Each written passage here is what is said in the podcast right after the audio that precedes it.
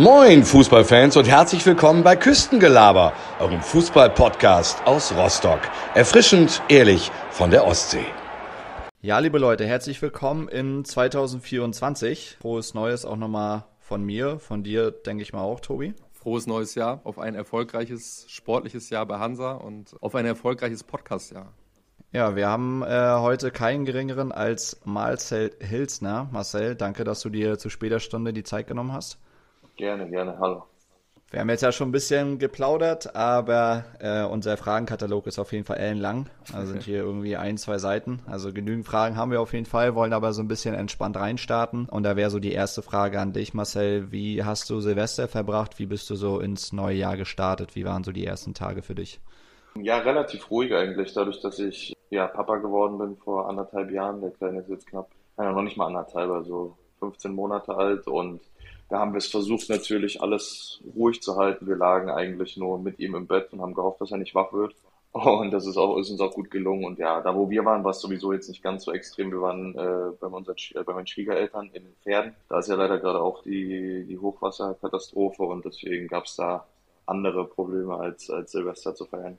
Ist jetzt niemand aus dem bekannten Freundeskreis äh, davon nee, betroffen? Also ich meine, nee, das ist nee, jetzt natürlich durch die, durch die Presse, ähm, auch durch die Medien gegangen.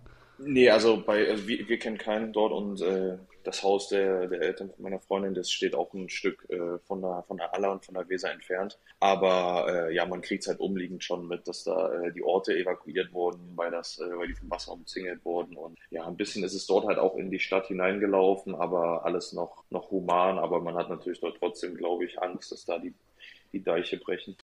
Aber ist denn Silvester grundsätzlich für dich, für euch die letzten Jahre immer ein wichtiger Tag, ein wichtiger Termin gewesen? Oder war das äh, für euch auch immer so ein bisschen albern, dass da so ein Terz drum gemacht wird? Ja, so geht es mir eigentlich. Also ich bin äh, auch Hundebesitzer, seitdem ich denken kann. Also schon damals hier in Leipzig mit meinen Eltern und äh, dadurch ist das natürlich auch nicht so geil, weil die Hunde dann natürlich auch den ganzen Abend irgendwie Angst haben oder Schiss oder die Tage vorher wird ja schon angefangen zu böllern. Deswegen ist das eigentlich immer für mich ein ganz normaler Tag wie jeder andere auch. Und äh, natürlich ist es schön, oft mit Freunden, aber es gab ja auch durch Corona und so waren die letzten Jahre das Ganze sowieso nicht so aufregend. Dann waren wir in England, wo wir leider, äh, ja, durch Corona war Flugverbot und die Familie konnte gar nicht erst rüberkommen. Also waren wir da auch so ein bisschen auf uns allein gestellt. Von daher hat es die letzten Jahre so ein bisschen an, an Charme verloren, sagen wir mal so. Aber wie bist du so die ersten Tage reingestartet? Bist du jetzt wieder so ein bisschen im Flow oder hast du doch gebraucht, um wieder reinzukommen? Also ihr trainiert ja, hast du uns ja im Vorgespräch schon so ein bisschen erzählt. Bist du jetzt wieder voll in deinem Tagesrhythmus? Ja, ja, das ging, das ging relativ schnell. Der war gar nicht äh, so krass weg. Also wir hatten ja sowieso noch relativ lange trainiert, weil wir noch Nachholespiele gehabt hätten, die dann auch abgesagt wurden. Jetzt sind wir am zweiten direkt wieder äh, gestartet, weil wir halt die Nachholespiele versuchen jetzt noch vor dem Saisonstart irgendwie reinzubekommen. Deswegen der Ablauf ist ganz normal. Also da, da habe ich jetzt nicht lange gebraucht, um irgendwie noch wieder ins neue Jahr irgendwie besonders zu starten. Das heißt, du warst wahrscheinlich äh, zwischen den Jahren oder generell auch äh, noch ein bisschen fleißig. Äh, man kriegt ja normalerweise immer irgendeinen Plan äh, an die Hand. Äh, ja, wird genau. ja wahrscheinlich bei euch nicht viel anders sein. Genau, ja, es sind halt also ein paar Läufe. Dadurch, dass es wirklich eine sehr kurze Pause war, ich weiß, ich glaube zwei Wochen knapp, so, konnten wir halt eine Woche Ruhe machen und in der zweiten Woche ein bisschen was machen. Es ist halt jetzt auch kein, äh, kein Profibereich mehr ne, muss man ja auch sagen, wo man da irgendwie jeden Tag laufen, laufen gehen muss. Aber man soll schon auch ein bisschen das, äh, die Zeit mit der Familie genießen, die freie Zeit genießen und dann trotzdem ein bisschen was für seinen Körper machen. Aber das kenne ich ja noch und da weiß ich, was ich, was ich brauche, um dann wieder fit zum Trainingsstart zu sein. Ja, bei den meisten Teams steht ja irgendwie auch ein Wintertrainingslager auf dem Programm. Ähm, bei euch, glaube ich, ist das nicht der Fall. Also korrigiere mich gerne, wenn ich irgendwie falsch liege. Hat das Gründe, generell auch vielleicht finanzielle Gründe oder ist das generell äh, ja, bei euch nicht so das Ding, dass ihr dann irgendwie doch lieber in der Heimat bleibt, im Umkreis, wie auch immer? Na, doch schon. Also das war auf jeden Fall geplant war es. Es war auch ja schon länger geplant, aber das, das Ding ist natürlich, ich muss auch sagen, bei uns in der Mannschaft sind alle berufstätig. Und ähm, das wären natürlich auch viele, viele Urlaubstage für, für das Trainingslager dann gewesen. Und da war lange Zeit halt nicht, nicht wirklich abzusehen, wo es hingeht oder wo es möglich ist, wie die Wetterlage ist, wie die, wann die, wann die Nachholespiele auch sind. Deswegen äh, hatte man sich dann entschieden oder haben wir uns entschieden, das Trainingslager halt einfach hier in, in Leutsch zu machen, also in Leipzig zu bleiben, haben das jetzt so gelegt, dass wir das über, über ein langes Wochenende machen, dass nicht so viele Urlaubstage quasi gebraucht werden müssen und dann, äh, ja genau, wird es halt so gehandhabt, dass da halt ein bisschen Teambuilding Maßnahmen sind, man ein bisschen zusammenkommt und dann auch zwei, drei Tage morgens und abends trainieren kann. Aber wie ist es denn bei dir, Marcel? Du hast es äh, gerade erwähnt. Ähm, ist ja jetzt nicht außergewöhnlich, dass man in der vierten Liga auch nebenbei noch berufstätig ist. Ähm, bist du es auch oder bist du nach wie vor noch Vollzeitfußballer? Nein, nein, also ich äh, mache mit bei, bei einem Kumpel bin ich in der Finanzkanzlei mit eingestiegen. Das war so oder so schon über lange Jahre der Plan, nach meiner Karriere dann dort äh, mit einzusteigen. Jetzt ist natürlich eins zum, zum anderen gekommen. Und ich bin hier in Leipzig vor Ort, sodass ich da jetzt quasi den Einstieg im Sommer gefunden habe und bin dort auch jeden Tag. Das heißt wahrscheinlich, äh, wenn ich mir das so grob vorstellen kann, auch ganz gut vereinbar mit Trainingszeiten, dass du dir so ein bisschen die Zeit wahrscheinlich auch einteilen kannst. Ja, genau. Also es ist da ein bisschen flexibler alles natürlich. Definitiv, wenn ich mal sage, dass ich einen Tag brauche, um, um Sachen zu, zu erledigen oder so, dann, dann kriege ich da auch schon mal frei auf jeden Fall. Und äh, dadurch, dass die Trainingszeiten, dadurch, dass alle Arbeiten außer, außer Mannschaft wirklich äh, auch auf abends gelegt sind, ist es da so oder so entspannt. Gut, Tobi, wollen wir mit dem lang ersehnten Hansa-Part starten? Können wir gerne machen. Wir haben hier auf jeden Fall einen riesen Fragenkatalog hier, Marcel. Viele Fragen sind auch aus der Community ähm, reingekommen. Kannst dir ja ungefähr vorstellen, worum es geht. Wir wollen natürlich trotzdem so ein bisschen chronologisch starten. Du bist damals im Sommer 2017 nach, äh, nach Rostock gewechselt, äh, warst davor ein Jahr in Dresden. Was hast du so für Erinnerungen an die Zeit, also gerade an den Wechsel von Dresden nach Rostock? Wie ist das damals abgelaufen? Also erstmal die Zeit äh, in Rostock nur, nur positive Erinnerungen, muss ich wirklich sagen. Und äh, der Wechsel ging relativ schnell. Also der, es, es war ja Wahnsinn dann, dass ich auch äh, ziemlich schnell dann auch ins Geschehen eingreifen konnte. Also ich glaube, ich bin zwei Tage oder drei Tage vor dem DFB-Pokalspiel gegen Hertha dann äh, gekommen und stand dann auch direkt in der Startelf. Und das war, ja, war eigentlich genau das, was ich zu dem Zeitpunkt gebraucht habe. Also ich hatte in, in Dresden jetzt kein schlechtes Jahr, aber auch jetzt nicht optimal für mich. Ich habe dann, keine Ahnung, ich glaube 13 oder 14 Einsätze in der zweiten Liga gehabt, habe da irgendwie vier oder fünf Mal von Anfang an gespielt. War in Ordnung, aber trotzdem als Fußballer will man natürlich immer von Anfang an spielen. Und dann dachte ich mir, dass ich dann den Schritt zurück in die, in die dritte Liga gehe mit einem Trainer, der, der sich oft nach mir erkundigt hat und wo ich echt ein gutes Gefühl hatte im Gespräch. Und ja, dann ging das eigentlich relativ schnell alles über die Bühne und ich war auch relativ schnell davon überzeugt, dass das äh, genau der richtige Schritt ist. Du hattest eigentlich noch Vertrag in Dresden, wolltest aber ja einen gewissen Tapetenwechsel haben und einfach wieder auf dem Platz stehen? Genau, genau. Ich hatte noch ein Jahr, ich habe das dann aber dort aufgelöst in beidseitigen Einvernehmen. Also da war auch, hat Dynamo mir keine Steine in den Weg gelegt und äh, ich wollte einfach einen Tapetenwechsel haben, um, um wieder auch so ein bisschen Woche für Woche einfach auf dem, auf dem Platz zu stehen. Ich, natürlich liegt es immer an meiner Leistung, das weiß ich auch, aber dort war halt einfach bei, bei Hansa war halt einfach die Perspektive größer, wenn ich wenn ich an meine Grenzen gehe, wenn ich Gas gebe, dass ich auch Woche für Woche auf dem Platz stehe. Und äh, ja, in Dresden war das halt nicht mehr so gegeben. Gerade weil wir dann auch eine, eine gute Zweitligasaison gespielt haben am Ende, war dann halt auch äh, die Möglichkeit mit neuen Spielern, die auch vielleicht stärker waren dann als ich, äh, gegeben. Du hast gerade Dresden angesprochen. Ähm, viele Hansa-Fans wissen natürlich auch, dass äh, ja auch eine besondere Rivalität zwischen Hansa und Dresden herrscht. Als du damals gewechselt bist, war dir das bewusst oder beziehungsweise hast du dir im Vorfeld Gedanken darüber gemacht oder war das für dich eigentlich äh, überhaupt kein Thema gewesen? Natürlich macht man sich darüber Gedanken, aber für mich dann primär, also ich habe dann logischerweise nur äh, erstmal an mich gedacht.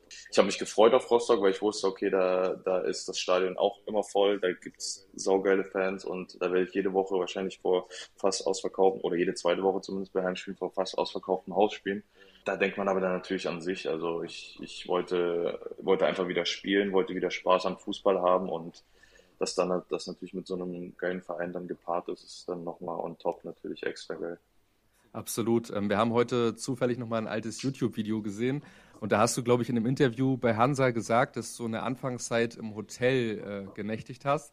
Du kannst ja. mal so ein bisschen aus dem Nähkästchen plaudern, falls du dich daran erinnern kannst, welches Hotel das war und ob dir vielleicht auch der Verein bei der Wohnungssuche geholfen hat.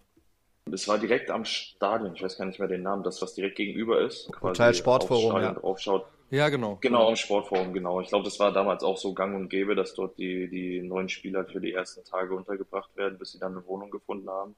War zumindest, ich glaube, Mike Owusu war damals auch dann dort. Und ja, also da war ich auf jeden Fall ein paar Wochen und der Verein hat sich schon auch bemüht, auch mit Wohnungen auf jeden Fall äh, mich irgendwie da unterzubringen. Ich glaube aber letztendlich äh, meine Wohnung, die ich raus, die ich dann hatte, die habe ich mir, glaube ich, selber rausgesucht. Ich bin mir nicht mehr ganz sicher, aber ja, habe mich auf jeden Fall sehr wohl gefühlt in der Wohnung. Aber im Nachhinein hat sich der Wechsel sportlich auf jeden Fall ausgezahlt für dich. Trotzdem bist du, denke ich mal, auch mit dem Wechsel auch ein gewisses Risiko eingegangen, oder? Also ich kann mir jetzt nicht vorstellen, dass Pavel zu dir gesagt hat, Marcel, äh, klar, ich habe immer nach dir Ausschau gehalten und ich weiß, was du drauf hast. Ich glaube, so eine, so eine Stammplatzgarantie kann so ein Trainer wahrscheinlich vorher nicht aussprechen, oder? Dann hast du, denke ich mal, äh, einfach mit deinen Leistungen, äh, mit deinem Ehrgeiz überzeugt. Ja, das ist ja das, was ich vorhin meinte, dass ich letzten Endes liegt es ja an mir selber. Also ich weiß ja, zu was ich imstande bin oder weiß ja, was man leisten kann und dass man die Qualität quasi für die dritte Liga hatte, das wusste man ja auch, weil, man jetzt, weil ich da in Bremen damals schon äh, zwei Jahre dritte Liga gespielt habe. Und eine Stammplatzgarantie kann dir, glaube ich, also außer du bist halt jetzt wirklich ein absolutes Ausnahmetalent, kann dir keiner geben. Wenn du halt einfach deine Leistung nicht bringst, dann spielst du auch nicht. Ich glaube, das ist gerade in der dritten Liga in, in jedem Verein so. Aber natürlich war es auch ein Risiko, keine Frage. Also den Schritt dann zurückzugehen von der Liga her, aber es war für mich damals ein ambitionierter Verein. Die Gespräche mit Pavel waren super und es war halt auch trotzdem nach wie vor damals schon das Ziel, wieder aufzusteigen. Und deswegen wusste ich, okay, da wird auf jeden Fall ein Verein sein, der, der viele Punkte sammeln wird, der oben mitspielen wird, zumindest das Ziel hat, was, wie wir es dann umsetzen, ist unser Ding. Aber auf jeden Fall ist die Voraussetzung oder die, der Kader erstmal so ausgelegt, dass man, dass man oben mitspielen möchte und aufsteigen möchte. Aber wie würdest du deine Reise, also die zwei Jahre bei Hansa bzw. in Rostock beschreiben, seit dem, seit dem Wechsel im, im Sommer dann 2017? Wie, wie blickst du auf die Zeit zurück? Also es ging unfassbar schnell, wie ich vorhin schon gesagt habe, äh, los, als ich dann nach zwei, drei Tagen direkt im DFB-Pokal da äh, auf dem Platz stand, von Anfang an gespielt habe. Und ja, danach, also bis zur Verletzung, äh, dann bis zu meinem Kreuzbandriss, äh, war es eigentlich ging es nur steil nach oben. Ich hatte richtig gutes Gefühl. Ich stand jede Woche auf dem Platz, hatte die Leichtigkeit, also es hat richtig Bock gemacht. Und ähm, ja, dann nach meiner Verletzung eigentlich auch, bis ich dann, also ich bin relativ schnell wieder zurückgekommen. Ich hatte ja, glaube ich, nur sieben Monate oder knapp siebeneinhalb Monate äh, Pause und bin dann kurz vorm Winter äh, wieder zurückgekommen. Und da schien es ja eigentlich genauso weiterzugehen, wie es aufgehört hat. Da bin ich in Zwickau, glaube ich, habe ich das erste Spiel wieder von Anfang an gemacht, auch direkt getroffen und war direkt wieder offen und äh, oben auf und habe dann glaube ich, ja, ich glaube, dann sind wir ins Trainingslager in Belek äh, gefahren und da ist ja dann der Trainerwechsel vollzogen worden. Da ist Pavel ja dann nicht mehr mitgekommen. Mit Jens Hertel, ne, genau. Und ja. dann kam, genau kam Jens Hertel dann dazu und äh, ja, dann hat sich die ganze Situation so ein bisschen geändert. Dann hat der Verein halt auch schon, glaube ich, relativ frühzeitig erfahren, dass, also ich hatte mich dann mit äh, Martin Piekenhagen frühzeitig zusammengesetzt und dann sind wir leider nicht auf einen Nenner gekommen und dann war relativ früh auch schon klar, dass ich im Sommer dann den Verein verlassen werde. Und da, ja, ich glaube, das ist dann beim Verein einfach nicht so, nicht so gut, gut angekommen. Bevor wir jetzt nachher nochmal auf den, auf den Wechsel eingehen werden, ähm, du ja. hast gerade den Kreuzbandriss angesprochen. Der war, glaube ich, im Februar 2018. Ähm, ja. wie, schwer, wie schwer war das für dich mental? Du hast gesagt, du hast immer gespielt, du hast Spielpraxis gesammelt, du hast gute Leistungen gebracht. Wie schwer ist das? Also bist du so ein Mensch, der auch viel über den, über den Kopf kommt und sich denkt, Mensch, jetzt bin ich verletzt, jetzt bin ich erstmal raus, die nächsten Monate werden hart. Also wie war, wie war die Zeit für dich damals? Ja, die Zeit war schon brutal hart, muss ich, muss ich äh, sagen. Also war meine erste Verletzung. Ich hatte noch nie eine große Verletzung, also wirklich nichts, was mich länger als, keine Ahnung, drei, vier Wochen irgendwie rausgehauen hatte. Das hatte ich einfach noch nicht und wusste auch nicht wirklich damit umzugehen. Es war vorm, äh, vorm Derby gegen Magdeburg äh, beim Abschlusstraining. Ja, das war extrem hart. Also die Nacht danach habe ich gar nicht gepennt nach der Verletzung. Dann hat es noch einen Tag gedauert, bis dann das MRT. Ich glaube, Samstag war dann das Spiel und ich konnte erst am Montag zum MRT. Ja, dann war ich aber im Stadion auf Krücken und dann hat da die, äh, die ganze Kurve meinen Namen gesungen und irgendwie so nach dem Motto, ja komm, du kommst stärker zurück und habe viele Nachrichten von Fans bekommen und das hat einen dann schon extrem aufgebaut und ja, hat, ich glaube auch dadurch, dass der Verlauf so extrem gut war und ich wirklich nach sieben Monaten, siebeneinhalb Monaten dann wieder auf dem Platz stand, da hat auch äh, Tobi Hamann einen extrem großen Anteil, also wirklich mit dem war ich ja quasi tagtäglich irgendwie am Trainieren und der hat mich da aufgebaut und der hat da auch ganz, ganz viel zu beigetragen, gerade auch im Mentalen. Das, ich glaube, es ist nicht einfach dann, der wusste dann genau, dass dann ein Spieler kommt, der wirklich noch einen ganz, ganz weiten Weg irgendwie vor sich hat, um wieder auf dem Platz zu stehen, aber dann trotzdem da auch die nötige Lockerheit und Ernsthaftigkeit nichtsdestotrotz an den Tag zu legen. Das war schon brutal, ja. Ja, du hast es ja gerade angesprochen. Ich glaube, du hast ja auch das Video geteilt bei Instagram, wo die Südtribüne deinen deinen Namen gerufen hat, was ja auch nicht selbstverständlich ist. Du warst zu dem Zeitpunkt ein halbes Jahr in Rostock und ja, so eine aufmunteren Worte zu bekommen, ist schon, ist schon stark, sage ich mal. Du hast gerade Tobi Hamann angesprochen und das finde ich ja. persönlich auch ganz spannend. Du hast viel Zeit mit ihm verbracht, hart gearbeitet. Ähm, ja, schweißt, Tag, ja. genau, schweißt so eine Zeit gemeinsam dann auch irgendwie, äh, ja, beide Personen, sag ich mal, dich und Tobi, auch auf einer äh, sozialen Ebene ein bisschen mehr zusammen, dass du gemerkt hast, okay, ich verbringe jetzt mit, mit Tobi äh, relativ viel Zeit. Ähm, ist da vielleicht auch eine Freundschaft in der Zeit entstanden? Ja, hundertprozentig. Also waren ganz, ganz, ganz viele Sachen, die jetzt auch noch, also bis heute Kontakt, ich hatte erst vor wenigen Wochen wieder Kontakt, natürlich jetzt nicht mehr den regelmäßigen Kontakt wie damals, aber ich bin ihm unheimlich dankbar, dass er da so, äh, was er da für mich gemacht hat, gerade wirklich auch im mentalen Bereich, was er da für eine Aufbauarbeit geleistet hat. Und dann war natürlich zu dem Zeitpunkt auch, äh, muss ich sagen, Olli Hüsing hatte dann nach, glaube ich, ein paar Wochen auch seinen Meniskus-Anriss. Äh, der war dann auch bei mir da. Cello Zima war auch eine Zeit lang dann bei mir. Und mit denen habe ich dann zusammen trainiert. Also das sind alles welche, die einem auf den Weg dann begleiten und das vergisst man auf gar keinen Fall. Also ja, wie gesagt, mit Tobi ist da, glaube ich, eine, eine, sehr, sehr coole Freundschaft entstanden. Wir schicken uns da ab und zu noch Videos und äh, sind da im Austausch. Und ja, ich kann mich auch noch erinnern, dass wir beim, beim Materia-Konzert zusammen waren und im Ostseestadion. Das, das verbindet auf jeden Fall, das vergisst man nicht. Aber vielleicht kannst du ja so ein bisschen aus dem Nähkästchen plaudern. Du hast ja gerade diese sieben, siebeneinhalb Monate angesprochen, was natürlich ja eine lange Zeit ist. Wie, wie ist das denn so? Ähm, setzt man sich dann so kleine Zwischenziele? Wahrscheinlich ähm, ist so das erste, denke ich mal, dass du so ein bisschen die Augen schließt und dann äh, dir vorstellst, wie du halt wieder auf dem Platz stehst. Aber bis dahin ist natürlich auch ja viel, viel Arbeit ähm, auf dich zugekommen. Setzt man sich da so kleine Zwischenziele, dass man sagt, okay, ich will erstmal wieder wieder gehen, ich will irgendwann wieder auf dem Platz stehen, ich will irgendwann wieder einen Ball berühren. Wie, wie läuft sowas ab? Ja, ich glaube, also ich kann mich auch nicht mehr hundertprozentig äh, daran erinnern, wie es damals war, aber ich, ich, ich weiß auf jeden Fall, dass es äh, ja mit kleinen Zielen auf jeden Fall so anfing. Ich hatte dann, muss ich sagen, da habe ich dann auch immer morgens fast alleine trainiert, weil es mir anfangs echt schwer fiel, die, die Truppe dann auf dem Platz zu sehen. Ne? Weil, also es war so, scheiße, ey, das ist echt noch ein weiter Weg bis ich da wieder mit, mitmachen kann.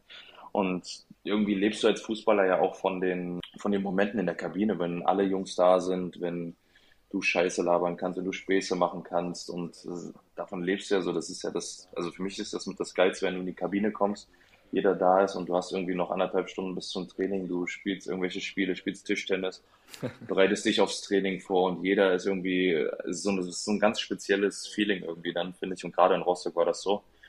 Und äh, ja, das dann auf einmal nicht mehr zu haben, dass es dann so wegbricht, das war schon, war schon brutal. Und dann sind ja so die nächsten Steps auf jeden Fall erstmal ohne Krücken dann zu laufen, sauber zu laufen. Und ja, und dann als ich das erste Mal wieder, ich weiß noch, das war zwar nur Laufen, aber da hat Tobi Hamann gesagt, du, pass auf, zieh dir mal deine Laufschuhe an und äh, dreh mal hier ein, zwei Runden im Ostseestadion. Und dann hat er mich da quasi rausgeschickt und dann hatte ich es erstmal wieder Rasen und dann auch im Stadion wieder unter den Fluss. Wie, also wirklich erinnere ich mich wie, als ob es gestern war. Es war eines der schönsten Gefühle. Ja, so ging es dann halt auch weiter. Dann ist erstmal wieder ein Ball am Fuß zu haben, dann irgendwann später als neutraler Spieler irgendwie dabei zu sein, dann wenigstens mit ins, ich durfte ja sogar mit dann ins Trainingslager fahren, in der Sommervorbereitung an die, äh, wo waren wir da nochmal? Ich glaube, ihr wart immer relativ äh, in der Nähe. Ja, wir, war, glaub, ja, wir sind irgendwo an der Küste gewesen. Ja, ja genau, genau, irgendwie so war das genau, ja. Und ja. dann durfte ich da halt mitfahren und dann waren da irgendwie selbst die, die Fahrradtouren irgendwie zusammen mit der Mannschaft. Das waren alles dann so, so Highlights, an denen man sich dann hochgezogen hat und Motivation gezogen hat, dass man halt schnell wieder auf dem Platz ist. Ja, aber das ist ganz spannend. Du hast gerade auch die, die Kabine angesprochen, die du natürlich auch in der Zeit irgendwo ein bisschen vermisst hast. Ähm, wir haben jetzt gerade vor ein paar Wochen mit Freddy Ananou aufgenommen, der auch vor kurzem Hansa gespielt hat und haben ihn so ein bisschen gefragt, wie quasi die Stimmung jetzt äh, vor kurzem in der Kabine war, wer so welche Rolle übernommen hat.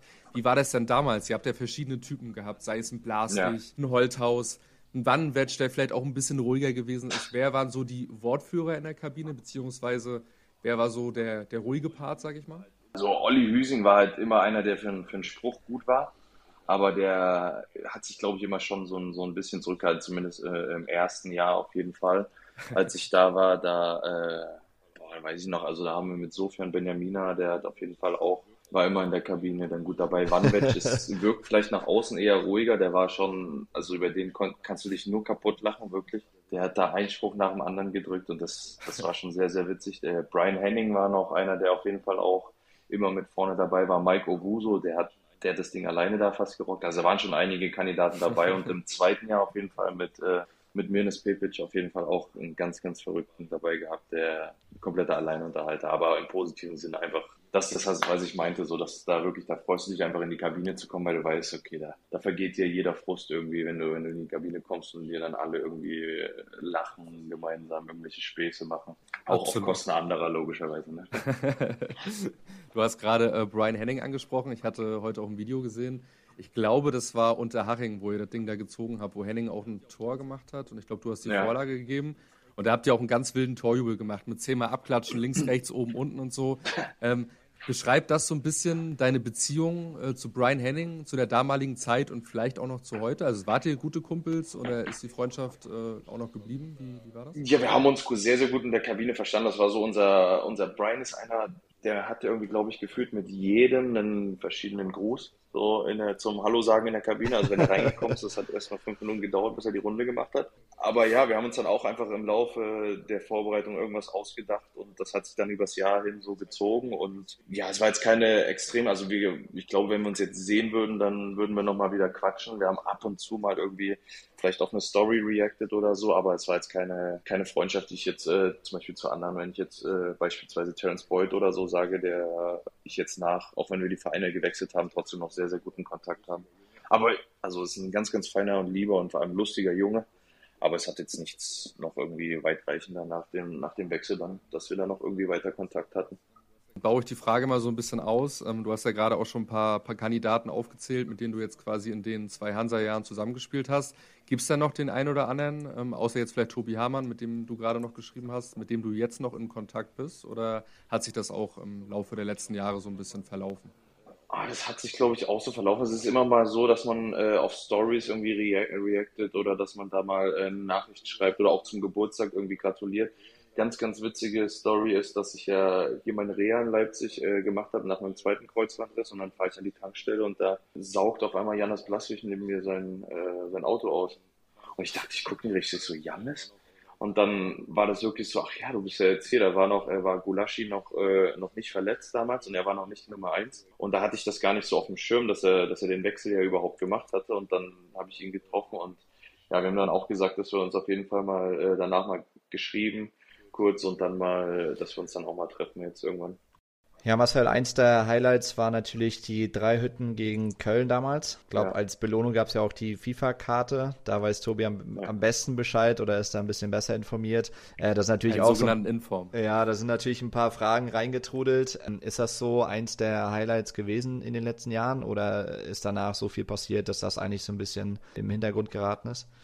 Nein, also im Hintergrund auf gar keinen Fall. Das ist natürlich ein Highlight. Also das macht man nicht alle Tage und gerade auch ich als FIFA-Spieler, der ist ja in den letzten Jahren jetzt durch, durch meinen Sohn ein bisschen, ein bisschen vernachlässigt, aber die Jahre davor immer Ultimate Team gezockt und Weekend League und alles. Also für mich war das natürlich ein absolutes Highlight. Also ich wusste dann schon nach den, nach den, nach den Toren habe ich mich so ein bisschen was erkundigt, was in den unteren Ligen so noch passiert ist, wer da getroffen hat und wie oft sie getroffen haben und ob es da irgendwie Konkurrenz gibt, weil da jetzt natürlich auch nicht jeder, der irgendwie einmal trifft, reinkommt, ne? Sondern äh, ja, dann wurde relativ schnell klar, dass ich es da irgendwie ins Team of the Week geschafft habe. Und das Ding hat einen ganz, ganz speziellen Platz auf jeden Fall und das war natürlich eines der schönsten Momente. Ja. Das heißt, du hast dich beim nächsten FIFA dann schon auf dem Cover gesehen? Nee, aber Hansa, Hansa hat uns ja die, die Cover dann gemacht. Die gab es ja bei Saturn dort. Äh, stimmt, es gab so ja, eine Hansa-Edition, ja. Stimmt. Gab es ja. so eine Hansa-Edition und die haben sie uns dann jeweils auch äh, quasi die Covern, also nicht das ganze Spiel, aber die Cover haben sie uns dann zur Verfügung gestellt und ja, dann gibt es ein FIFA mit meinem Cover drauf. Das war schon ganz geil eigentlich, ja. Aber war deine Informkarte damals spielbar? Also ich denke mal, du hattest auf jeden Fall bestimmt über... Auf über... gar keinen Fall. also zumindest nicht in meinem Team. Da ist natürlich auch jedes Jahr ein bisschen, äh, bisschen Geld reingeflossen in Ultimate Team. Ne? Das darf man vielleicht gar nicht so sagen, aber in meinem Team war es nicht spielbar. Aber ich habe von vielen Fans gehört, dass sie es versucht haben, gespielt haben und dann für irgendwelche Challenges genommen haben und dann äh, die sogar ganz geil fanden. Ich glaube, die war auch relativ äh, schnell ausverkauft, gerade so als das neue TDW dann quasi rauskam. Gerade so ja. die ganzen Hansa-Fans, die halt FIFA zocken oder gezockt haben, die haben halt darauf gegeiert, dass endlich mal eine Hansa-Karte kam, weil ansonsten, ja. ich kann mich an keine Hansa-Inform in den letzten Jahren erinnern.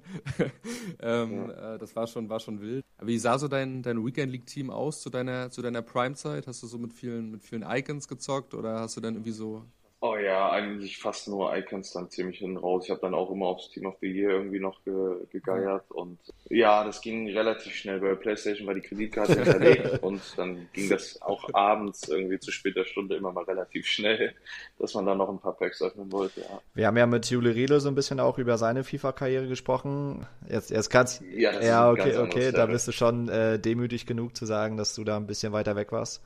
100 Prozent.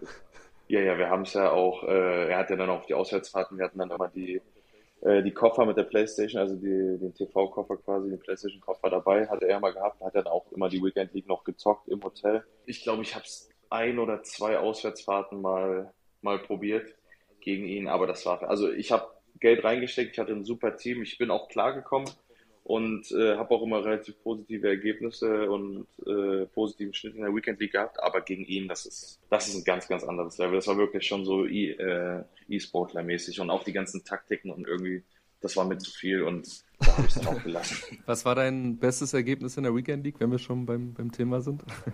Boah, ich glaube, also ich habe immer so im Normalfall auf jeden Fall so 13-7, 13-14, 14-6 so in dem, in dem Dreh war ich Und die schon. Rewards waren meist besser gefühlt als die 20-0 Rewards, was man so in den, in den Videos Definitiv, ja. Also ich habe immer, ich hatte relativ oft ein Zimmer neben Jule oder man konnte ihn dann irgendwie über den über den Gang schreien hören, wenn er nicht zufrieden war mit seinem Reward. Du hast gerade die PlayStation-Koffer angesprochen. Was mich mal interessieren würde, habt ihr euch die privat geholt oder beziehungsweise ist das generell in der aktuellen Zeit noch so ein Ding, dass irgendwie zu Auswärtsspielen viele Spieler da irgendwie ihre Koffer mitnehmen? Oder war das vor ein paar Jahren mal so ein, so ein Hype, das ist irgendwie frisch rausgekommen und ist jetzt die letzten Jahre auch wieder so ein bisschen, bisschen abgefallen? Ich glaube, das gibt's immer noch, soweit ich das weiß. Also es gibt natürlich welche, die sich mehr dafür interessieren oder nicht. Also ich habe meinen alten, ich habe mir jetzt keinen neuen gekauft. Wie gesagt, dadurch, dass ich einen Sohn bekommen habe, macht das wenig Sinn. Ich werde mir vielleicht noch mal einen zulegen irgendwann, aber meiner ist halt noch auf die PS4 eingestellt.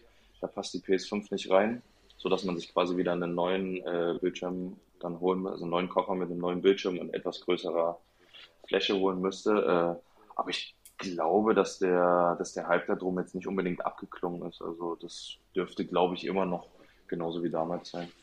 Vielleicht abschließend, bevor wir jetzt äh, den Hansa-Part so ein bisschen abschließen, ähm, die Frage, gibt es vielleicht noch so eine Anekdote, wenn du jetzt an Hansa zurückdenkst, irgendwas Lustiges, irgendwas Außergewöhnliches, wo du sagst, das war die Geschichte in meiner Hansa-Zeit oder lief das dann doch alles größtenteils relativ in Anführungsstrichen normal ab? Ich glaube, das lief eigentlich alles relativ normal ab. Also für mich waren das, war gefühlt, wie gesagt, die ganze Zeit in Rostock ein Highlight. Ich war sehr, sehr dankbar oder bin immer noch sehr, sehr dankbar, dass ich das erleben durfte, weil es wirklich ein spezieller Verein ist und äh, ja, ich nach wie vor dort äh, jedes Spiel irgendwie verfolge, hochschaue und ja auch noch lange genug Spieler da gespielt haben, mit denen ich zusammen dann auch noch gespielt habe und von daher kann ich da jetzt, glaube ich, gar nichts überlegen gerade, aber ich, nee, ich würde sagen, ich kann da jetzt nichts speziell rauspicken. Aber du hast es ja zwischendurch angesprochen, Marcel, dass es dann irgendwann die Gespräche mit, äh, mit Pike gab. Interessiert es natürlich die Leute brennend, äh, also ohne jetzt irgendwelche Internas auszuplaudern, aber so mit ein bisschen Abstand. War das in Anführungsstrichen die richtige Entscheidung oder führte eigentlich gar kein Weg dran vorbei, Hansa zu verlassen, zumindest aus deiner Sicht? Meine Sicht war damals, dass ich gerne nach meiner Verletzung, ich glaube, Hansa wollte sich nach der Verletzung noch so ein bisschen ein Bild machen, ob, äh, das ist jetzt meine Meinung, ich kann nicht sagen, ob das so war, ne? ob das mit dem Knie überhaupt so hält, alles. Und ist dann halt erst nach dem Winter äh, auf mich, auf mich zugekommen und äh, da war dann, wie gesagt, der, der Trainerwechsel. Ich habe dann nicht mehr so das Vertrauen gespürt und dann war relativ früh, ich glaube Anfang Januar, noch bevor die Gespräche mit Hansa stattfanden, kam dann halt Paderborn auch zu. Und ich hatte so gefühlt, dass äh, ich hat, bin halt gut aus der Verletzung zurückgekommen, habe starke Spiele bis zur Winterpause dann wieder gemacht und äh, hatte so ein bisschen das Gefühl, dass das jetzt so der nächste Step in der Karriere ist. Dass es halt nächstes Jahr zweite Liga vielleicht für mich genau wieder passend ist, dass ich halt den nächsten Schritt machen kann in meiner Karriere und Rostock quasi genau äh, das Kapitel Rostock genau das bewirkt hat, was ich was ich halt wollte, dass ich dass ich halt wieder den nächsten Schritt gehen kann in meiner Karriere, um halt irgendwie den großen Traum irgendwann vom Bundesliga Spieler mir zu erfüllen und da kam dann halt Paderborn ins Spiel und die Gespräche waren gut und dann kam halt von, äh, von Rostock-Seite sehr, sehr wenig, um mich wirklich, mich wirklich halten zu wollen. Hatte ich anfangs das Gefühl, es hatte dann wahrscheinlich auch ein bisschen was mit, äh, mit dem Trainer, glaube ich, zu tun, mit äh, Jens Hertel, der dann, ja, wir hatten irgendwie nicht so einen besonderen Draht zueinander. Also es war nicht so dieses Spezielle, was ich mit Pavel Dotschew hatte. Das war wirklich auch extrem und ich bin mittlerweile auch lang genug in dem Geschäft und weiß, dass das auch nicht äh, normal ist, dass man das mit, nicht mit jedem Trainer hat. Aber ja, irgendwie hatte ich halt da nicht so das, das richtige Gefühl, dass da hundertprozentiges Interesse ist. Und dann habe ich mich halt für den Weg in Paderborn entschieden und äh, das ist dann, glaube ich, auch ja dem Verein ein bisschen vielleicht sauer aufgestoßen, so nach dem Motto, ich hätte dem Verein vielleicht gar keine Chance gegeben irgendwie, weil ja, so kam es dann im Endeffekt rüber, weil es dann auch sehr, sehr kühl von, von Vereinsseite war. Aber Marcel, warum Paderborn? Jetzt äh, mal, mal eine ganz fiese Aussage. Äh, du hast ja so ein bisschen angesprochen, dass du das ja schon hier in Rostock auch krass gefeiert hast, äh, die Atmosphäre, ob jetzt nun damals als, ähm, ja, als Gegner oder dann selber als äh, ja, Hansa-Spieler. Dann könnte man sagen, so als aus Fansicht ist Paderborn vielleicht äh, nicht der attraktivste Verein. Würdest du das unterschreiben oder äh, bin ich oder sind wir da so ein bisschen auf dem Holzweg? Also aus, aus, aus, aus Rostocks Sicht kann man das natürlich verstehen, hundertprozentig, dass das, äh, aber man als aus Fußballersicht oder als, äh, als Profisportler entscheidest du ja nicht, welcher Verein die geilsten, die geilsten Fans hat. Das Rostock äh, viel, viel geilere Fans und eine super Atmosphäre. Da, da braucht, ich glaube, da hat keiner, ich glaube, da werden wahrscheinlich die Paderborn-Fans nicht mal eine, eine andere Meinung haben. Äh, aber man schaut natürlich, wo ist die perspektivisch der, der nächste Schritt und Paderborn hat zu dem Zeitpunkt einen unglaublich euphorisierenden und offensi äh, geilen Offensivfußball gespielt und war etabliert in der zweiten, also war im sicheren Zweitliga-Mittelfeld zu dem Zeitpunkt kommen wir dann bestimmt später auch noch zu, äh, dass es dann am Ende nicht mehr so geblieben ist. Das ja, hat mich ein bisschen dann gestürzt, aber auf jeden Fall äh, ja, war das halt so für mich rein sportlich gesehen der, der nächste Schritt, wo ich dachte, okay, dort kann ich halt in der zweiten Liga Fuß fassen und dann halt, wie ich vorhin schon sagte, irgendwie den, den Traum von, von der ersten Bundesliga weiter zu jagen. Inwieweit hat da äh, Steffen Baumgart auch eine wichtige Rolle gespielt? Also war er von Anfang an in den Gesprächen irgendwie involviert? Hat er dich mit, ja, sag ich mal, motivierenden Worten irgendwie äh, nach Paderborn gelotst? Oder war es einfach das Gesamtpaket, wie du es. Ja, ich glaube, es war so ein bisschen das Gesamtpaket. Also Steffen Baumgart natürlich, ich glaube, das brauche ich keinem äh, hier in Deutschland erzählen, wer in die letzten Jahre erlebt hat. Der hat eine unglaubliche äh, er hat irgendwie so sowas in sich, wo er so die Leute mitreißt. Er war von Anfang an offen und ehrlich und hat einen unfassbar inspiriert in seinen, in seinen Aussagen und äh, ja, ich habe das schon gemerkt und man kannte ihn ja trotzdem auch schon. Irgendwie immer so waren da die Stories von der, von der Presse über einen sehr, sehr positiv verrückten Trainer und äh, das kam natürlich auch noch hinzu. Und den Fußball, den er gespielt hat, der fand ich, lag mir halt einfach und dem wollte ich mich halt einfach anschließen. Ja, jetzt möchten wir mit dir mal so ein bisschen philosophieren. Und zwar, wenn du jetzt so die letzten Hansa-Trainer oder wenn wir die letzten Hansa-Trainer Revue passieren lassen, hatten wir natürlich auch mit, mit Alois Schwarz jetzt oder auch mit Jens Hertel eher ruhigere Trainer, die jetzt bei den ja. PKs nicht die größten Reden geschwungen haben. Und ein Baumgart, sage ich mal, ist natürlich an der Seitlinie ein totaler impulsiver Trainer, ein Motivator auch. Ähm, wenn wir jetzt mal gemeinsam philosophieren, würdest du sagen, dass vielleicht auch ein Steffen Baumgart äh, dem FC Hansa gut tun würde als Trainer? Oder ist das immer schwer zu sagen, ob das vielleicht auch äh, ja, passen könnte? Boah, also ich glaube, fast jeder Mannschaft in, in Deutschland ist äh, ist Steffen Baumgart äh, irgendwie, also würde, würde er weiterhelfen. Er hat, wie gesagt, er hat eine unfassbare Präsenz, auch jeden Tag irgendwie mit den Spielern zu reden. Er ist immer offen und ehrlich, redet nicht um den heißen Brei rum. Also hat also was dann bei mir halt auch in Paderborn. Gesagt, woran es hapert, wo, wo fehlt's und äh, deshalb spielst du gerade nicht und äh, das und das musst du machen, um wieder zu spielen. Also das ist trotz dessen, dass wenn man dann vielleicht hinten Spieler Nummer 14, 15 oder 16 ist, hat er dich nicht fallen lassen und hat sich, das ist meine Meinung, jede Mannschaft so ein Trainer wie Steffen Baumgart irgendwie gebrauchen könnte, der so, so emotional mit den, mit den Spielern auch ist und dass du halt auch wirklich als Spieler Nummer 13, 14, 15 nicht das Gefühl hast, dass du hinten runterfällst, sondern dass er sich wirklich mit jedem beschäftigt und jeden irgendwie mitnimmt.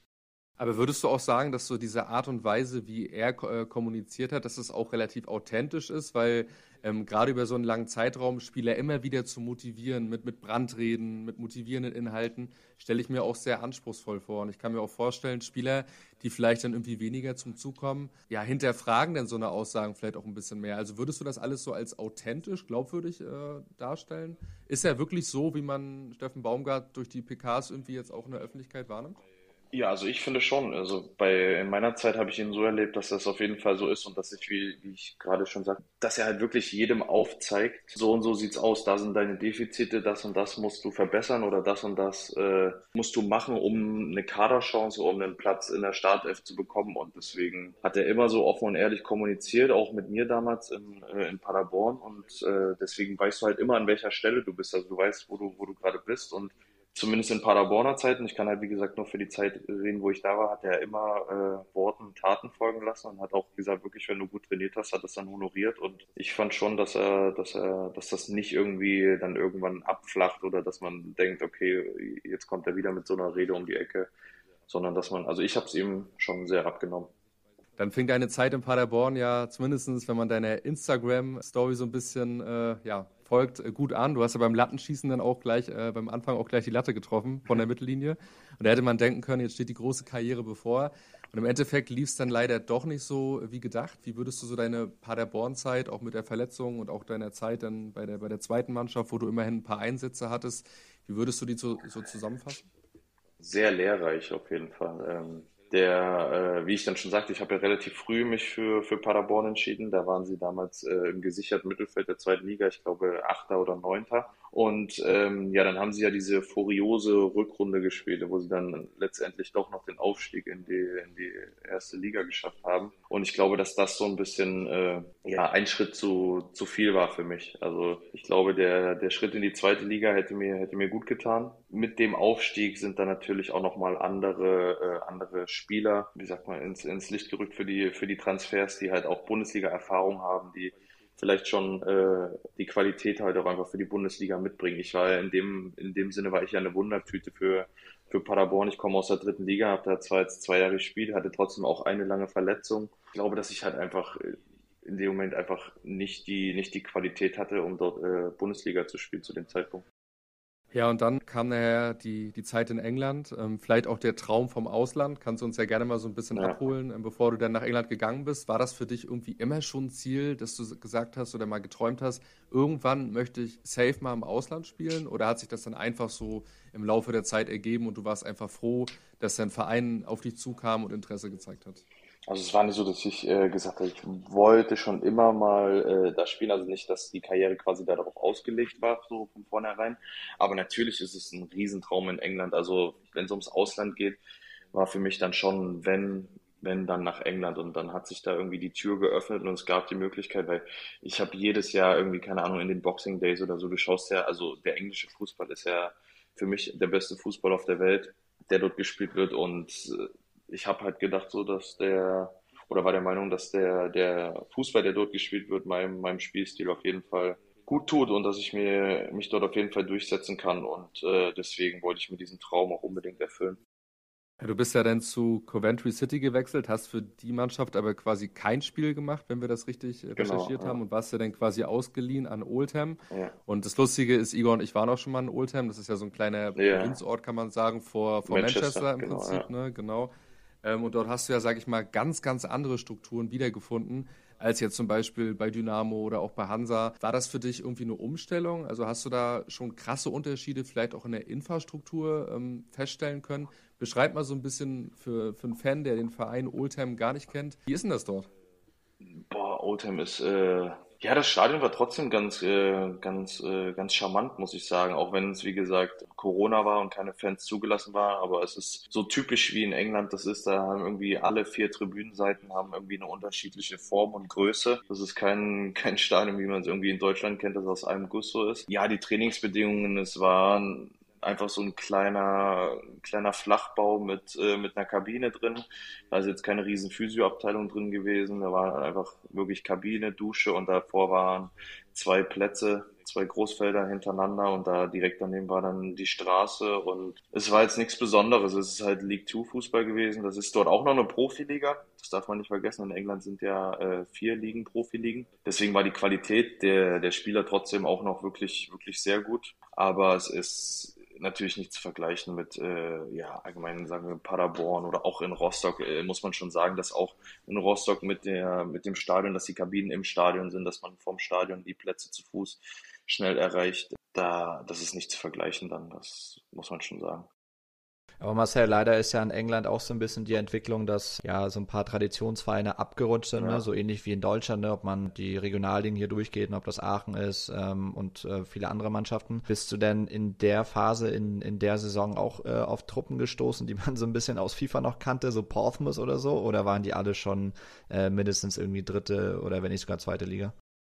Ich glaube, die sind dann schon alle noch in der, in der dritten, also in der League One, die dann, die dann ich glaube, so viel kennt man von dort nicht. Also Wrexham und so, die, die haben da zwar gespielt, das ist jetzt aber auch nur durch äh, Ryan Reynolds, der da eingestiegen ist, äh, glaube ich, so groß gemacht worden. Das ist jetzt kein Riesenverein, der, also ich nagel mich nicht drauf fest, so sehr habe ich mich im englischen Fußball jetzt auch nicht äh, auseinandergesetzt, aber ich weiß auf jeden Fall, dass sie in den letzten 10, 15 Jahren wahrscheinlich nicht in der Premier League waren. Und äh, ja, also ich glaube nicht, dass da, also ich kann mich nicht dran erinnern, dass, da, dass wir in irgendwelchen altehrwürdigen Stadien, wo auch mal Premier League gespielt hat, gespielt haben. Nee.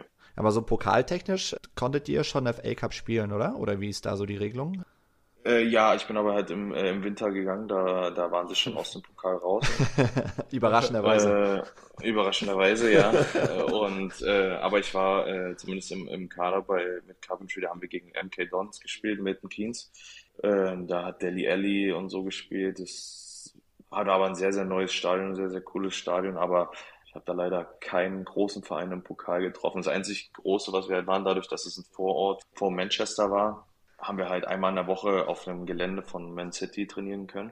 Also auf so einem, war nicht wirklich, es war das Gelände, aber das war nochmal so ein kleiner abge, ab, abgesperrter Bereich und da war so eine, so eine Kunstrasenhalle drinne mit sehr, sehr guter, also das war wirklich, das war wie ein normaler Rasen draußen eigentlich, das war schon brutal. Und ja, da konnten wir halt einmal die Woche trainieren und das Größte an dem Verein war dann, glaube ich, auch, äh, an Oldham war, glaube ich, auch der Trainer mit Harry Kewell. Wie war, wie war so die Fanaufmerksamkeit? Also ähm, ich kann mir vorstellen, wenn du jetzt irgendwie in Rostock durch die, durch die Straßen gelaufen bist, dann hast du wahrscheinlich auch mal das ein oder andere Bild geschossen, beziehungsweise auch mal ein Autogramm verteilt. Jetzt ist Oldham natürlich ein bisschen kleiner. Wenn du da jetzt durch den Ort gelaufen bist, haben dich schon äh, bewusst einige Leute erkannt oder war das wirklich eine ganz ja, idyllische, entspannte Atmosphäre, dass man irgendwie auch relativ viel Privatsphäre hatte, sag ich mal?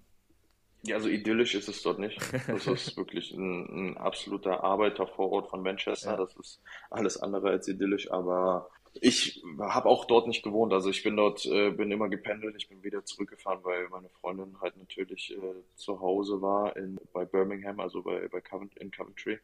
Und da bin ich jeden Tag äh, quasi gependelt, außer wenn es halt mit den Trainingseinheiten nicht ge gepasst hat. Ein, zwei Mal die Woche habe ich dann im Hotel übernachtet dort.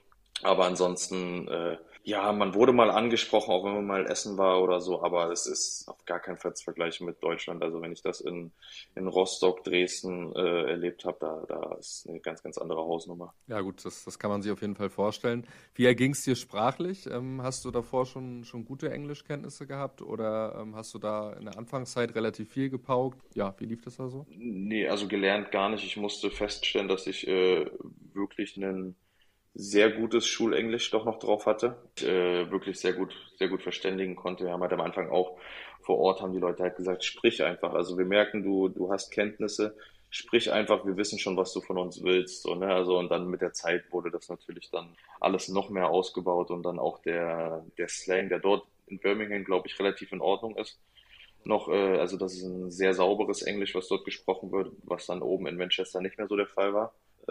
da haben sie mich auf jeden Fall alle verstanden und ich auch alle verstanden. Wie gesagt, oben bei in Oldham dann bei Manchester, da sind auch so ein paar Leute aus Liverpool mit gewesen. Das ist dann dieser, dieser Scouse-Dialekt. Ja, das ist schon, ja. boah, da muss man schon hinhören. Ja, aber du hast ja schon äh, ja, zwischendurch erwähnt, dass natürlich keine, keine einfache Zeit war mit Corona und so weiter. Und du als äh, ja, ein großer Fan des englischen Fußballs, konntest du denn trotzdem mal irgendwie ein Premier League spielen, was auch immer, live mal im Stadion verfolgen? Oder ging nichts über, über Couch und Fernseher, dass man, dass man nicht ins Stadion durfte? Nee, also als zu meiner Zeit, die, die anderthalb Jahre war dort äh, komplett äh, alles dicht. Es waren dann halt die Spiele zum Schluss, da war eine Auslastung, glaube ich, von 50 Prozent erlaubt. Da hat man so ein bisschen, bisschen das Gespür gehabt, was da möglich ist, aber volle Experience von so einem Premier League oder Championship Spiel habe ich leider nicht erlebt. Hatte ich im Vor Vorfeld schon mal, aber halt nicht als, äh, als eigener Spieler. Hast du dich äh, generell in England da auf der Insel wohlgefühlt oder hast du so ein bisschen schon äh, gehofft, dass es äh, früher oder später wieder nach Deutschland zurückgeht? Also wir sind auf jeden Fall Riesenfans irgendwie. Also wir sind gar nicht so oft dort, äh, waren letztendlich nur ein paar Mal da, ein paar Spiele gesehen, aber irgendwie hat uns das so ein bisschen gepackt da alles. Nein, hundertprozentig. Also ich habe mich sehr, sehr, sehr, sehr wohl gefühlt, trotz der ganzen Umstände, die nicht so geil waren. Also der Start für mich war ja auch äh, absolut nicht, nicht so cool, dass ich äh, da anfangs äh, diese, diese Asthma-Geschichte hatte und dann wirklich erstmal für einen längeren Zeitraum äh, ausgefallen bin. Dann kam Corona dazu, dann der Lockdown. Zu Weihnachten gerade auch äh, wurden alle Flüge gecancelt von der Familie aus Deutschland, die uns natürlich auch besuchen wollte, sodass man halt quasi wirklich über ein Jahr lang niemanden gesehen hat von der Familie. Ich konnte niemand besuchen und man war so wirklich mit seiner, natürlich mit Mannschaftskollegen hat man sich auch ab und zu mal äh, getroffen außerhalb vom Fußball, aber groß und Ganzen war man dann schon mit seiner, mit seiner Freundin alleine. Also die Zeit war wunderschön mit ihr, aber es ist ja trotzdem irgendwie immer so ein fader Beigeschmack, wenn man das, was man, das, was man liebt oder gerade so den Traum vom englischen Fußball lebt, den man dann vielleicht nicht mit seiner Familie oder mit seinen besten Freunden irgendwie teilen kann, das ist dann schon irgendwie so ein fader Beigeschmack. Du hast gerade gesagt, dass äh, deine Freundin ja auch mit auf der Insel war. Würdest du vielleicht jetzt im Nachhinein sagen, dass euch so die, die Zeit in England vielleicht beziehungstechnisch noch mehr zusammengeschweißt hat? Gerade auch mit dem Pendeln, dass du auch mal teilweise ja, zum Training im Auto, denke ich mal, fahren musstest? Ja, ja, genau. Also ich war immer äh, so circa eine Stunde, ein bisschen mehr als eine Stunde unterwegs hin und Rückzug dann natürlich logischerweise auch. Äh, aber ja, das hat uns auf jeden Fall. Also ich meine, in, in dem Alter, ich war dann muss überlegen, glaube 24 oder 25 und dann einfach in, in, das Land und sie hat sich ja dann quasi auch total auf mich verlassen. Also ich habe ihr, ich habe gesagt, ich würde dich sehr, sehr gern dabei haben und natürlich auch äh, zu wissen, dass das für sie wahrscheinlich jobtechnisch und so dort auch nicht einfach wird und sie dann äh, ja wirklich für mich dann nur zu Hause da ist und das hat uns definitiv zusammengeschweißt und dort ist ja dann auch äh, quasi unser, unser Sohn entstanden, bevor wir dann nach Deutschland wieder zurückgekommen sind und haben wir dann dort die schöne Nachricht erfahren, dass sie schwanger ist.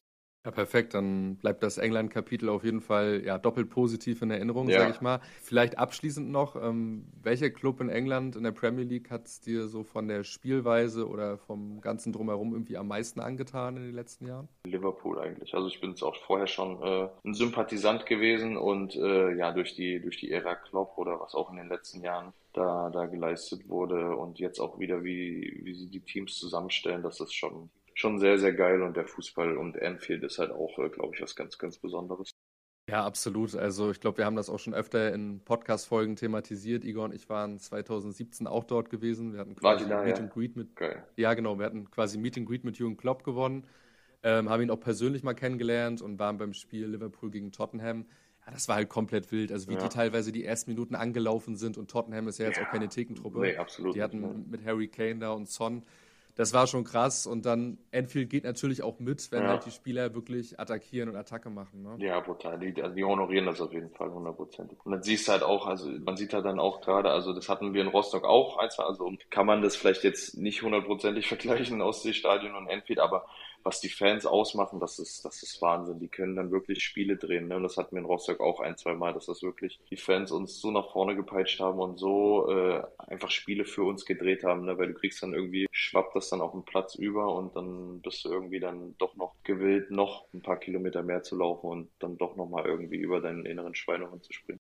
Absolut, obwohl der Ansatz natürlich ein total anderer ist, weil in England erwarten ja so ein bisschen die Fans halt auch, dass die Mannschaft erstmal vorlegt, dass sie gut spielt und dann ja, ja, kommt halt das ja. Publikum. Und bei uns hast du halt die Ultrakultur.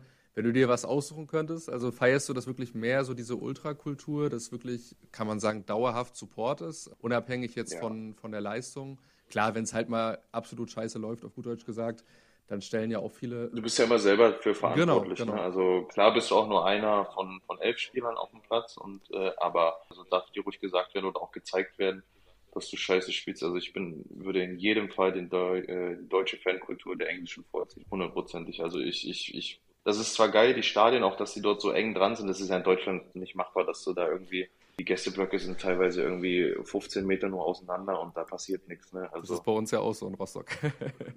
ja, ja, aber da habe ich ja auch geile Erinnerungen, muss ich sagen, war ja direkt im ersten Spiel gegen Hertha, als da die, die Raketen ah, ja, Also mir gibt das mehr, mir gibt es auch mehr, wenn da darf man als Fußballer vielleicht nicht sagen, aber mir gibt es auch mehr, wenn da die Bengalos brennen. Und wenn es dann mal richtig knallt und der Support da ist. Also es muss immer im Rahmen bleiben, es darf sich niemand verletzen und alles, aber die ganzen Choreos und alles, das ist schon, das ist schon für, für wenn du auf dem Platz stehst als Fußballer, deutlich geiler, finde ich.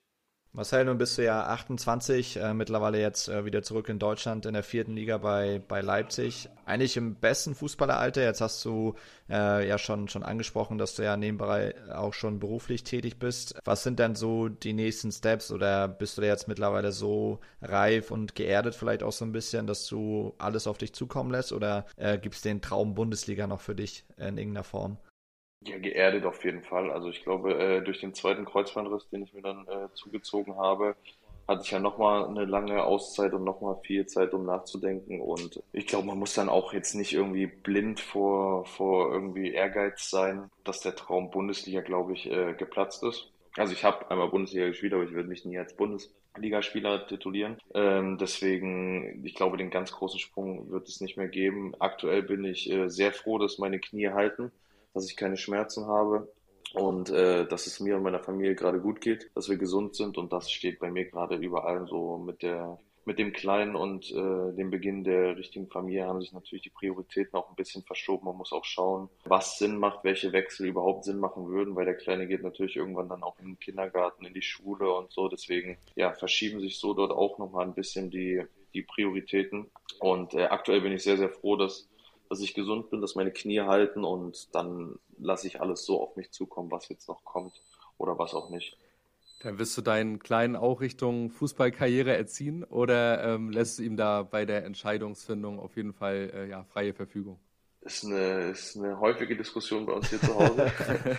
ich, äh, die, die Mama, also meine Freundin, die sagt natürlich, äh, wir, was er möchte, das kann er machen. Wohin die Reise geht, da unterstützen wir ihn. Da bin ich natürlich auch ganz bei ihr, aber es liegen schon Fußbälle in seinem Zimmer. Wir sind schon am, wenn die Mama nicht hinguckt, schon fleißig am Trainieren. Und ich hoffe natürlich, dass es in die Richtung geht, auch gerade mit, mit meinem Wissen. Klar, der Fußball entwickelt sich immer weiter, aber ich glaube, mit meinem Wissen äh, kann man ihm da auch schon so ein paar Tipps noch mit auf den Weg geben. Und wenn es am Ende klappen sollte, würde ich mich riesig freuen. Wenn es aber am Ende nicht so ist, dann äh, schlägt er mit Sicherheit einen, einen anderen Weg ganz, ganz toll ein. Vielleicht ja irgendwann auch mal im Hansa-Trikot. Wer weiß, was die, was die Zukunft so alles mit sich bringt. Schauen wir mal. Ich würde es, ich würde es ihm auf jeden Fall raten und äh, ich würde mich riesig freuen. Und du würdest ihn auch täglich fahren. Aber dann, ich würde ihn auch, wenn es da, wenn es soweit kommt, ziehen wir auch wieder nach. Perfekt. Das ist doch mal ein Statement. Das lassen wir mal so im Raum stehen. Marcel, ja. ähm, damit sind wir auch am Ende angekommen, wenn Igor keine Community-Fragen mehr hat. Ich glaube, wir haben soweit alle auch im, im Gespräch beantwortet. Absolut, ja. Würde ich sagen, hatten wir eine, eine spannende Zeitreise ähm, von Rostock über Paderborn bis nach England und wieder zurück. Marcel, das letzte Wort äh, gehört immer unserem Gast. Deswegen, wenn du noch irgendwie was an die, an die Hansa-Fans oder an Freunde, wie auch immer, loswerden möchtest, hast du jetzt die Bühne. Ähm, wir sagen schon mal Danke, dass du dir die Zeit genommen hast und ähm, das letzte Wort gehört dir.